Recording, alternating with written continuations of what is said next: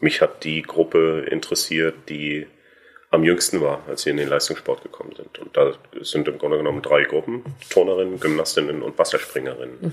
Die sind alle so mit neun Jahren dann bereits an die Sportschule gekommen. Und mit neun Jahren macht man eigentlich was anderes als Kind. Willkommen zu Staatsplan 1425, dem Podcast der Doping-Opferhilfe in Berlin. Wir begeben uns auf die Spurensuche des Leistungssportsystems der DDR und dessen Opfer. Wir sprechen mit Ärzten, Journalisten und Organisationen, die sich der Aufarbeitung dieses Themas widmen. Und wir sprechen mit den Betroffenen selbst und lassen sie ihre Geschichten erzählen. Mein Name ist Tina Jüngs, ich bin Vorstandsmitglied des DOH. Diese Stimme wird einigen bekannt vorkommen. Sie gehört André Keil, einem der wichtigsten und angesehensten Sportjournalisten in Deutschland. André Keil, Jahrgang 1967, ist Chef vom Dienst aktuell für den NDR. Bis 2005 war Keil dort Ressortchef für Sport im Landesfunkhaus Mecklenburg-Vorpommern und danach Studioleiter in Schwerin. Die ARD engagierte den Journalisten zudem häufig als Sportreporter, unter anderem für die Bundesliga, Segeln und Boxen, in den Jahren 2000 und 2004 auch als ARD-Olympiareporter. In seiner Funktion als Vizepräsident des Verbandes Deutscher Sportjournalisten kümmert sich André Keil unter anderem um Weiterbildungsangebote zum Thema Doping im Sport. Der Journalist und Autor ist aber vor allem für seine eindringlichen Dokumentarfilme bekannt. Darunter Unterstützende Mittel, das Trauma des DDR-Sports von 2014, Kindheit unter Qualen, Missbrauch im DDR-Leistungssport aus dem Jahr 2017 und zuletzt der Kraftakt. 2018 erhielt André Keil deshalb den Anti-Doping-Medienpreis des DOH für seine Verdienste um die Aufklärung zum Leistungssportsystem in der ehemaligen DDR. In dieser Episode unseres Podcasts Staatsplan 1425 möchte ich mit André Keil darüber sprechen, wie man sich als Journalist diesem Themenkomplex annähert, wie ihm seine eindringlichen Porträts gelungen sind, welche Erfahrungen er im Umgang mit den Tätern gemacht hat und wie er die Aufarbeitung und den Umgang mit den ehemaligen DDR-Sportlern heute bewertet. Zunächst möchte ich aber wissen, wie er, selbst ehemaliger Segelsportler in der DDR, überhaupt zu diesem Thema gefunden hat. Aber wir haben in in Mecklenburg-Vorpommern, wir waren da so, so ein bisschen, vielleicht auch mal so ein Außenseiter. Wir haben uns mit den, mit den äh, historischen Aspekten der jüngeren deutschen Geschichte und vor allen Dingen dieser beiden, der Geschichte der beiden Diktaturen immer schon befasst. Diese Aufarbeitungskultur und die Recherchekultur war bei uns im Funkhaus in Schwerin immer gegeben.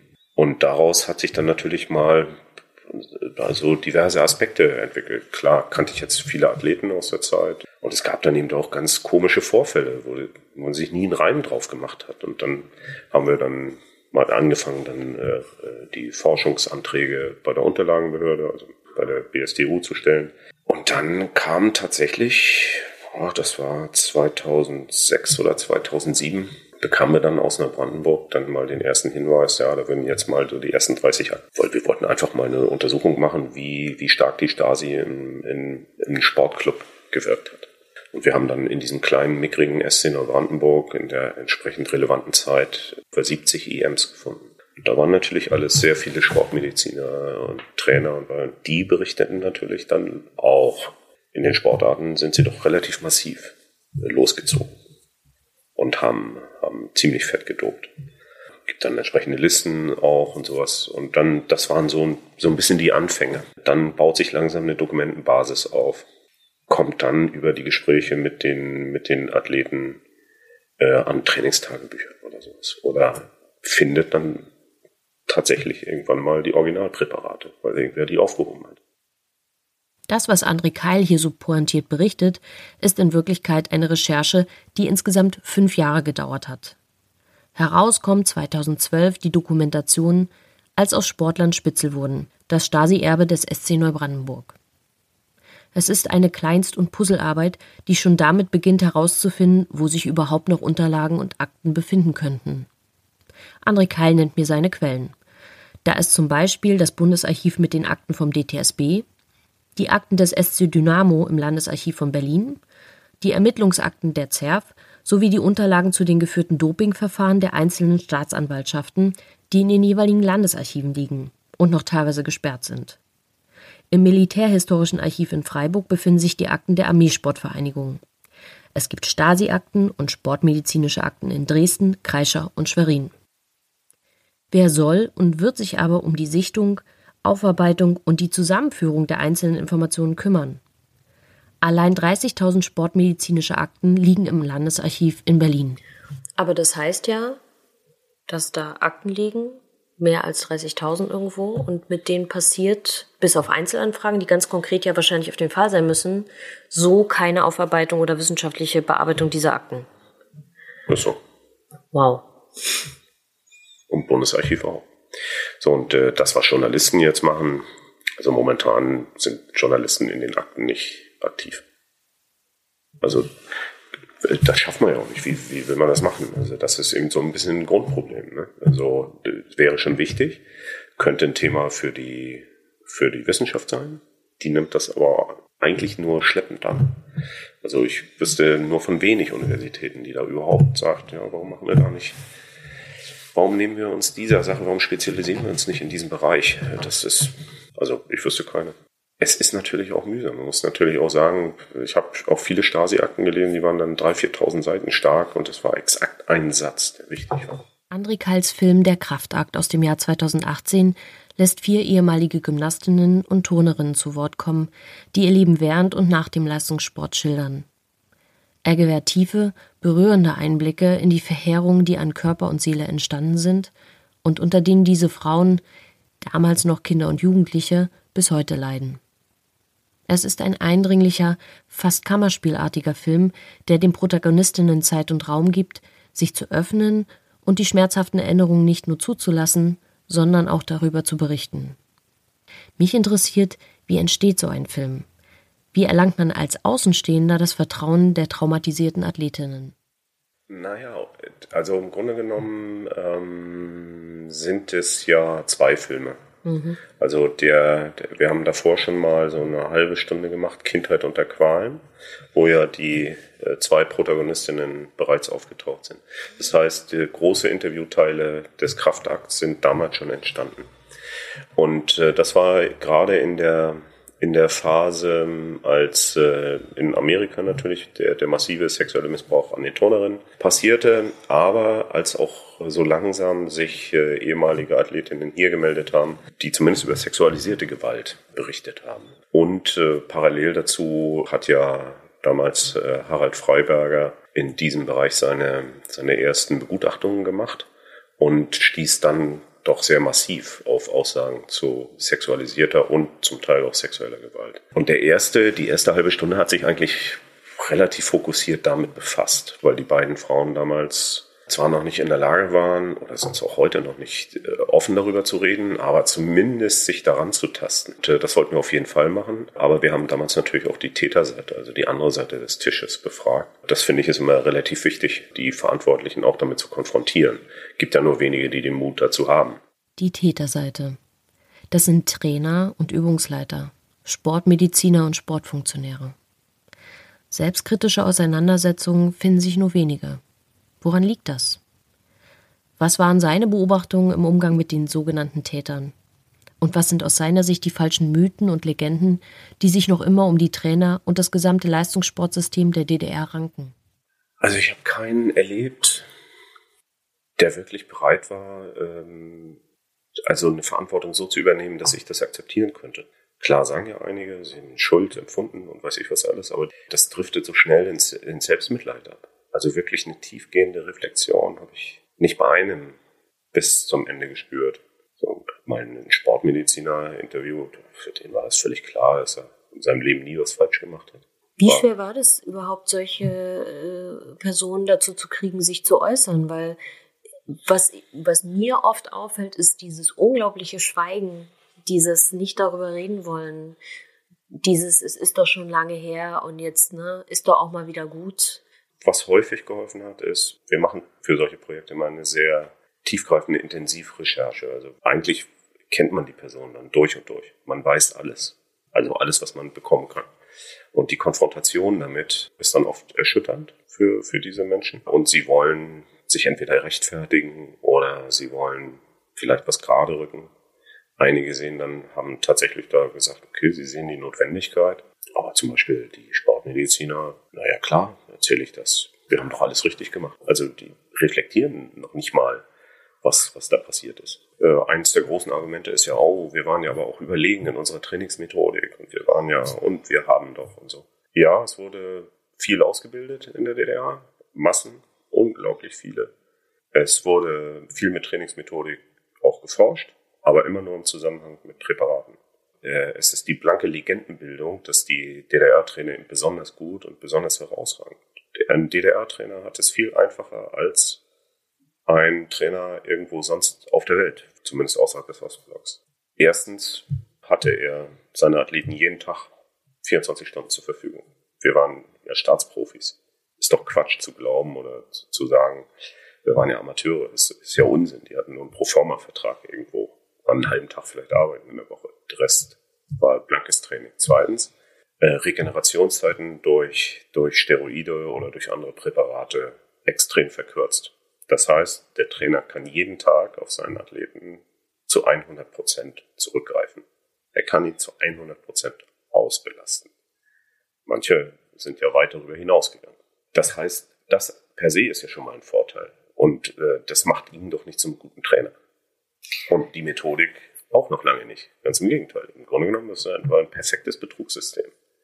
Und zwar hat man nicht nur die Athleten betrogen, und äh, zu sagen, naja, die hätten da ja rausgekonnt, ist natürlich ja auch Augenwischerei. Wer in einem totalitären System lebt und dort aufwächst und nur den Ansatz, nur diesen Strohhalm bekommt, die Sonne, den Westen oder sonst was zu sehen. Die Turnschuhe aus dem Westen. Genau. Im Segeln haben wir zwar mit, mit, mit ein paar Tralala-Sachen, also UV-Bestrahlung, Blut und sowas, das haben wir auch alles gehabt. Ähm, aber ich glaube, wenn die um die Ecke gekommen wären und hätten gesagt, okay, wenn du in dem Bereich äh, mitmachen willst und du willst in der Nationalmannschaft bleiben und sonst irgendwie was und sagen, dazu musst du das nehmen. Ich hätte es sicherlich gemacht. Und äh, den Vorwurf kann man mir, glaube ich, nicht machen, dass ich in einem, in, in, in einem Käfig versuche, das Beste irgendwie für mich rauszuholen. Und das finde ich ziemlich scheiße, dann heute zu sagen, hätten ja alle ablehnen können, hätten das ja nicht machen müssen. Da ist was dran. Aber was wäre das für ein Leben gewesen, wenn man diese Chancen gehabt hätte? Und eine weitere Legende des DDR-Sports. Der sich aufopfernde und ansonsten harmlose Trainer, der zwar erfolgsorientiert ist, aber als vermeintlicher Beschützer und Möglichmacher agiert. Tatsächlich berichten viele Athleten von manipulativen Verhältnissen zu ihren Trainern. Von vermeintlicher Freundschaft, über geduldete Affären oder Liebesbeziehungen bis hin zu sexuellem Missbrauch. Welche Auswirkungen hatten diese Erfahrungen später im Leben der ehemaligen Sportler? Äh, das hat da übrigens auch nichts mit Amateur äh, und, und äh, so und so schon nicht, aber auch nichts mit Ehrenamtlichkeit zu tun. Die nächste Legendenbildung. Jeder Übungsleiter hat Geld dafür bekommen. 400 Mark im Monat. Das war ein halbes Gehalt. Ich glaube, die erfolgreichsten Trainer in Anführungsstrichen waren immer die größten Manipulatoren. Also die, die in der Lage waren, die Athleten in eine emotionale Abhängigkeit zu treiben, so dass die Athleten für ihn oder für sie, für die Trainer alles gemacht haben. Und die waren aber am Ende des Tages ja auch die skrupellosesten, weil sie haben ja das komplett ausgenutzt. Und das haben wir ja im DDR-Sport relativ häufig, dass es dann ja dann richtige intime äh, Trainer-Athletinnen-Beziehungen gab. Das war geduldet. Äh, das hat ein deutlich größeres Ausmaß, als wir das so gemeinhin so glauben. Das hat natürlich auch bei, bei Männern funktioniert. Also das kommt von Kumpelbasis bis hinter, dann hinterher wieder sich wie ein Sklaventreiber dort auftun, aber im maximalen Erschöpfungszustand dann wieder den Tröster geben und all sowas. Das haben die in einer Perfektion drauf gehabt. Das Schlimme ist, dass diese Abhängigkeitsverhältnisse nie aufgehört haben. Das heißt, das, was dort ihm genommen wurde, an freier emotionaler Entscheidung, hält fürs Leben. Siehst du sofort. Denen dann zu sagen, aber dein Trainer war mal ein richtiges Arschloch. Das hören die, aber. Das kommt nicht an. Das erleben wir heute tatsächlich immer noch so von den Trainern, die noch übrig geblieben sind. Und diese alten Muster, die werden die nicht los. Oder übertragen sie auf andere Beziehungen? Das und so. Wenn man sich die Filme und Berichte nicht nur von André Keil anschaut, so ist man mit Menschen konfrontiert, die durch den Sport erhebliche Schäden an Körper und Seele aufweisen. Für viele Betroffene ist eine Aufarbeitung und Konfrontation erst nach sehr langer Zeit, teilweise erst nach Jahrzehnten möglich. Das Finden und Zusammenführen der Beweise für sich selbst ist das eine. Wie sieht es aber mit einer juristischen Aufarbeitung aus? Heutzutage werden keine Prozesse mehr geführt. Woran liegt das? Gab es überhaupt eine ausreichende juristische Aufarbeitung? Ja, wobei es hat ja massive Ermittlungen gegeben in den 1990er Jahren. Das ist ja kaum bekannt. Ich habe da neulich dann mal einen Vortrag in Schwerin drüber gehalten. Nur die Zeit war zu kurz, weil die Ermittlungsbehörden ja von der, nur allein von der Menge der nötigen Verfahren so überrollt wurden, da reichten diese Jahre nicht. Deutschland wollte aber unbedingt seinen sozialen Frieden herstellen und hat, die, hat dann die absolute Verjährung für das Jahr 2000 festgesetzt und die Verfahren sind im Grunde genommen nicht beendet worden. Ist es ein Bumerang? Ja. Es, äh, es ist im Grunde genommen die, äh, die doppelte Bestrafung der Athleten. Also einmal bestraft, in Anführungsstrichen Körper kaputt gemacht, Geist auch noch. Und dann werden sie nochmal bestraft, weil sie die Verantwortlichen nicht rankriegen können. Und dann werden sie wieder bestraft, weil sie dann als Lügner beschimpft werden, weil die Verfahren sind ja nicht zu Ende gebracht. Also solange ein Trainer nicht unter Eid aussagen musste, hat er entweder gar nichts gesagt oder hat der Ermittler teilweise auch die Taschen vollgehauen. Dass, dass sowas in einem Land wie Deutschland möglich ist, glaubt man irgendwie nicht, ne? Es ist wahrscheinlich, äh, sind die Deutschen so, dass sie da nicht so gerade, also sie tun zwar dann gern so, als wären sie die Vorreiter und schnell in die Aufarbeitung reingehen, aber wenn wir nur dieses kleine Kapitel der Leistungssport uns angucken, eben ein sehr entscheidender Teil aber dieser zweiten Diktatur, dann ist das schon Armutszeugnis. Und äh, so, so ein bisschen beschleicht mich schon der Verdacht, dass das eben mit der, mit der Aufarbeitung DDR auch so ist. Dass man immer gedacht ah, das kriegen wir mal schnell hin. Aber diesen Schlussstrich gibt es eben nicht. Also diesen sozialen Frieden, den hat es eben dann nur für drei oder vier Jahre gegeben. Und dann ging der Spaß los. Und das, da sind ja die Sportler eben nur die eine Gruppe. Um nach dem angloamerikanischen Prinzip von Victim Becoming a Survivor, also um vom Opfer zum Überlebenden zu werden, bedarf es zunächst ja einer Anerkennung des Erlittenen. Das kann einmal durch die juristische Bestrafung in rechtsgültigen Verfahren passieren oder im Falle des Zwangsdoping-Systems der DDR durch die Anerkennung nach dem zweiten DOHG. Dazu gehört aber auch eine gesellschaftliche Anerkennung durch die Politik, den organisierten Sport und auch durch andere ehemalige Athleten. Wie bewertet André Keil den Status quo? Dass irgendwer mal auf die Idee kommen würde, aus der damaligen Zeit, Leute, mit denen sie zusammen den Sport gemacht haben, die in den Trainingsgruppen waren, die Trainer, Sportmediziner, dass sie nur mal in der Lage wären, ein bisschen moralische Verantwortung mit zu übernehmen für die, die auf der Strecke geblieben sind. So, wir wissen, dass es nicht so wenige sind, die auf der Strecke geblieben sind. Dass die Leute nicht in der Lage sind, das, das lässt mich immer so fassungslos zurück wenigstens ein bisschen moralische Verantwortung zu übernehmen. Zu sagen, mm, war schon scheiße, ich bin durchgekommen, bin Olympiasieger geworden, könnte mein Leben drauf aufbauen. Aber der links und rechts und der und hier, wenn das am Ende rausgekommen ist, dann, dann sollten wir uns zumindest damit befassen. Und solange das nicht passiert, sind die Sportgeschädigten immer nach wie vor diese Nestbeschmutzer, nach wie vor die Ausgegrenzten. Wer den Mut hat, an die Öffentlichkeit zu gehen, der geht gleichzeitig den Schritt mit der alten Gruppe dass er sich dort sofort rauskatapultiert. Ich möchte nun wieder zurückkommen zum Anfang unseres Gesprächs und André Kals letzten Film Der Kraftakt, der sich zwei besonderen Sportarten und damit auch Opfergruppen, den Turnerinnen und Gymnastinnen, widmet. Was hat ihn als Journalisten dabei besonders interessiert und was unterscheidet diese Gruppe von Athletinnen anderer Sportarten?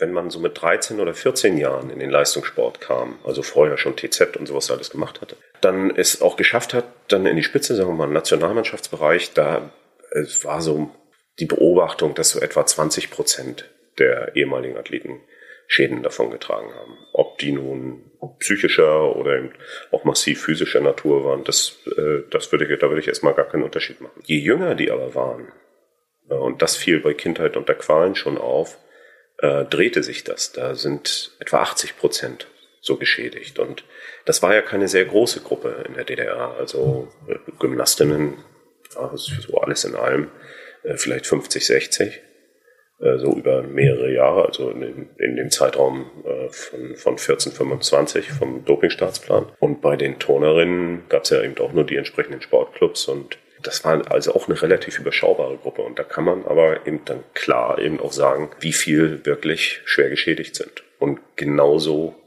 haben wir es dann auch vorgefunden.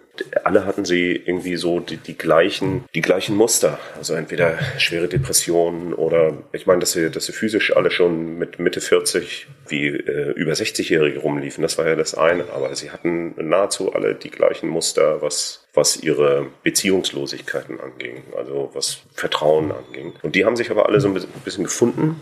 Äh, da brachen dann natürlich wieder welche aus aus der Gruppe. Dann gab es natürlich auch wieder Verletzungen innerhalb der Gruppe. Und sowas, das, äh, das konnte ich dann so ganz gut beobachten, aber so bekam ich dann Kontakt. Wie sind er und sein Team bei der Recherche und bei den Aufnahmen vorgegangen? Wie hält man als Journalist die Distanz, wenn man so nah an Menschen dran ist, mit ihren Problemen und manchmal auch seelischen Qualen konfrontiert ist? Welche Dynamiken haben sich daraus ergeben für beide Seiten, während und auch nach den Dreharbeiten? Unser Team hat sich dann doch schon zwei, zweieinhalb Jahre ziemlich intensiv darauf eingelassen. Also es war was Neues und es hatte noch Spaß gemacht und sich zu öffnen und auch zu reden, aber wir waren nicht die Therapeuten. Und dort die Grabwanderung hinzubekommen, das war eigentlich das Schwerste. Also wir sind, normalerweise würde man sagen, journalistisch musst du viel mehr Distanz halten. Das geht bei diesem Thema aber nicht. Wenn, wenn, wir, wenn wir das wirklich verstehen wollen, äh, was, was Sportschädigungen angeht, dann müssen wir, müssen Journalisten viel dichter ran manchmal muss man eben aufpassen, dass man nicht zu weit darüber geht, weil man ja das selber mit nach Hause nimmt. Und wir haben da schon Zeiträume gebraucht, wo wir auch wirklich ein Vierteljahr das alles nicht angefasst haben. Also die Dreharbeiten haben vieles Positives bewirkt, aber dann eben auch nur für die Dauer des Drehs. Danach begann der Alltag wieder und wir waren wieder weit weg. Und mit uns war die Geschichte wieder gegangen. Und äh, in, den, in den Lebensräumen, in diesen Umfeldern haben ja viele gar keine Ansprechpartner. Die, da ist keiner, der zu, zuhört oder der das verstehen will. Und äh, Familien sind, äh, sind damit überfordert. Beziehungen gehen daran kaputt, weil sich das immer wieder um dieses Ding dreht. So, und dann kommen jetzt eben ein paar Leute, die interessieren sich für die Geschichte, die hören sich diese Geschichte an, die wollen sie, die wollen auch alles wissen, jedes Detail. Aber die sind nach zwei Tagen wieder weg und dann der Alltag ist der gleiche. Und das, das war dann schon zu merken. Also die fielen teilweise wirklich in schwarze Löcher. Ich hatte beim Anschauen des Films auch manchmal das Gefühl, dass es so ein Tasten nach Worten ist teilweise, ja. Das ist also sozusagen mhm. während des Films so eine Art finden müssen ist oder ein Suchen nach Worten, die eigentlich widerspiegeln, was da erlebt wurde. Und es gab auch Stellen, wo ich zumindest den Eindruck hatte, da gibt's Auslassungen. Das wird nur angedeutet, das wird noch nicht mal ausgesprochen, das kann nicht ausgesprochen werden. Täuscht es? Nee, das ist so. Die, äh, also die Interviews, die haben wir ja dann einzeln geführt, man muss sich so vorstellen. Die längsten waren dann schon zwei, drei Stunden. Das war, das war dann dieser vielbeschworene Kraftakt für die, also sich darauf einzulassen, in, in diese, in diese Welt wieder einzutauchen, in diese alte Welt. Und es gibt Dinge, die können die nicht sagen. Also diese, an diese Grenzen sind wir immer wieder gekommen. Aber die wollten wir auch nicht rauslassen aus dem Film. Und es sind viele Sachen unausgesprochen. Das Ausgraben dieser Gewalt, die waren vielleicht zehn, elf Jahre alt. Das ist irgendwo verdrängt in der, in der Kindheit und sie kommen in ihrem Leben jetzt so mit Ach und Krach klar. Das, äh, das würde sicherlich kein, kein Therapeut herausholen wollen. Und das ist, glaube ich, auch ganz richtig so. Deswegen ist der, ist das also da ist nichts irgendwie so angefasst, dass wir gesagt haben, nee, das lassen wir jetzt mal raus, die haben darüber geredet. Nee, nee, die sind wirklich so bis an diesen Punkt gekommen und weiter geht's da noch nicht. Aber vieles spielt sich ja in, im Bauch, in der Gefühlswelt ab. Und diese, das äh, haben wir ja eben gemerkt, diese, diese Wucht, die immer mehr aufkommt. Ne? Je mehr, je intensiver die vier Frauen ja ins Gespräch kommen, umso mehr äh, drückt das ja eher auf die Seele als dass man jetzt sagen muss, wo sind jetzt die Fakten oder sowas. Darum geht es gar nicht mehr. Weil historisch haben wir, haben wir uns ja auch so vorgenommen, weil was, was wollen wir denn historisch noch beweisen? Das ist doch Quatsch. Das ist ja längst bewiesen. Das war bei den, bei den Vieren ist das wirklich so, so tief, tief in die Seele so reingegangen. Und dann siehst du eben, dass die in ihrer Kindheit, das, was man in der Kindheit oder in der Jugend lernt und macht und auch gern macht und so, das ist mal alles, hat mal alles nicht stattgefunden. Äh, ehrlich gesagt, mich hat das eher traurig gemacht. Ich war, war zwar auch im Leistungssport, aber in, in dieser Massivität habe ich das natürlich nicht erlebt. War in unserem Sport halt nicht so. Aber, aber das war, denke Mensch, du, diese Jahre, die du nie zurückkriegst, nie wieder. Das äh, sagen nahezu alle. Sie das Gefühl haben, ihr Leben schon gelebt zu haben. Und das mit ein bisschen über 40. Der Alltag des Sports und der damit verbundene Zwang wird im Film eindringlich geschildert. Es scheint, als wäre von der Kindheit manchmal nicht mehr viel übrig geblieben. Genauso wie die Freude an der Bewegung oder die Liebe zum eigenen Sport. Wer, wer die Leidenschaft erhalten hat, der ist da vielleicht auch einigermaßen durchgekommen. Aber die Leidenschaft ging ja, je jünger die, die Kinder eben waren, die wurde ja mit, mit so einer Brutalität erschlagen. Das wurde dann natürlich relativ zügig zu einem Zwang. Das, das haben wir ja bei den, bei den Vieren auch gemerkt. Wir berichten die ja auch, dass sie, dass sie eben abgestumpft sind. Die sind wie in so einem dumpfen Zustand jeden gottverdammten Tag zum Training gegangen und konnten nicht raus. Eigentlich hat man ihnen alles genommen, wenn man das mal so ernsthaft betrachtet. Das ist ja nicht so, dass die, der Sport selber Freundschaften gefördert hätte oder so. Die waren knallharte Konkurrentinnen. Trotzdem sagen die, das verbindende Element war, oder das unser Überlebensmoment war, dass wir uns gegenseitig hatten. Und trotzdem war irgendwie immer gefühlt die Trainerhand dazwischen. Das, was bleibt, sind die Dinge, die, wie sich André Keil ausdrückt, sich tief in die Seele graben. Das Leben als ewige Grenzüberschreitung. Ja, das hört nicht auf. Das, das machen die ja ihr ganzes Leben, weil sie ja diese Grenze nicht kennen. Es gibt ja gar keine Grenze. Jetzt könnte man natürlich sagen, okay, versuch mal rational ranzugehen. Äh, du musst eben laufen, weil du musst dich ja bewegen. Also aus der Bewegung kommen, glaube ich, Leistungssportler kaum raus. Oder wenn sie sich nicht bewegen, werden sie schwer krank, weil sie natürlich extrem explodieren. Also gehen auf wie sonst was. Aber wer also sagt, okay, ich äh, muss das machen, denn mein Körper, der wird nie wieder so zurückgehen, dass er dass ich da ohne Bewegung und auch regelmäßige Bewegung klarkomme. Aber wer ist dann da tatsächlich in der Lage zu sagen, okay, 130 Puls, kein Stück mehr. Und es ist scheißegal, dass ich für die fünf Kilometer eine halbe Stunde brauche. Sind die alle nicht so in der Lage. Das, das haben die wirklich fürs Leben, weil jede, jede Form von Grenze wurde ihnen genommen, abtrainiert. Manipuliert, chemisch. Volle Pulle. Ja. Am Ende unseres Gespräches wird es nochmal gesellschaftspolitisch. Das Thema Entschädigung und Anerkennung steht oft im Fokus innerhalb der Diskussion um die Dopingopfer. Das eine ist die einmalige Anerkennung und Entschädigung durch das zweite DUHG, das zum 31.12.2019 ausläuft. Schon lange gibt es das Bestreben von Betroffenen als auch von der Dopingopferhilfe, für die schwer geschädigten Sportler eine Art Rente zu erstreiten, ein bisher sehr schwieriges Unterfangen. Wie sieht der Journalist das?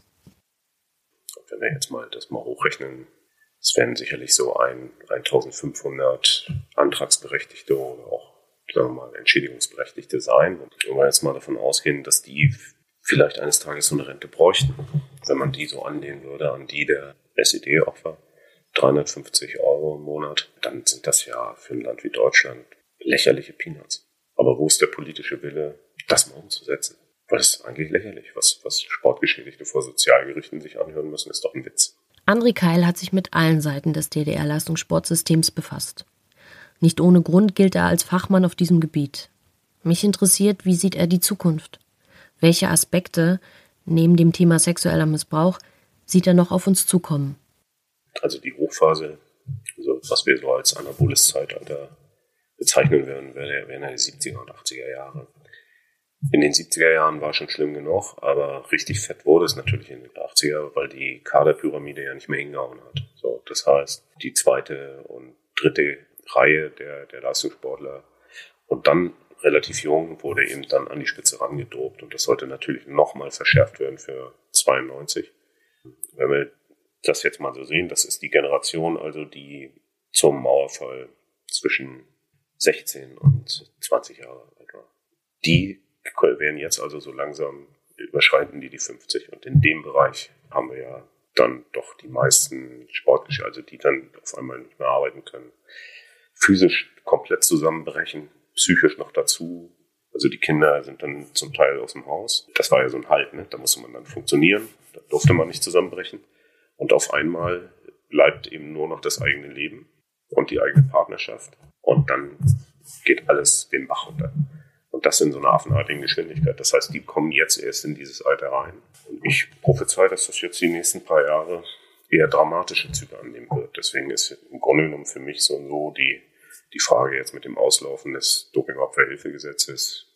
Da haben, haben wir wieder mal so einen, Tropfen auf den heißen Stein gekippt. Ist ja schon okay, besser als gar nichts, aber der Kampf nachher, die Leute entsprechend äh, am Leben zu erhalten, der wird deutlich schwerer werden. Weil wovon sollen die leben? Und wie sollen die gesund werden? Und es geht gar nicht das haben ja viele nicht begriffen. Es geht gar nicht um die Kohle. Geht ja wirklich, dass sie eigentlich nur Zugang zu Behandlung, äh, Zugang zu Hilfe bekommen. Ich glaube, dass das eher noch kommt. Das war Staatsplan 1425, der Podcast über das Leistungssportsystem der DDR und dessen Opfer. Wenn Sie selbst Betroffener sind oder sich für die Anliegen der Doping-Opferhilfe interessieren, gehen Sie auf unsere Website unter www.no-doping.org.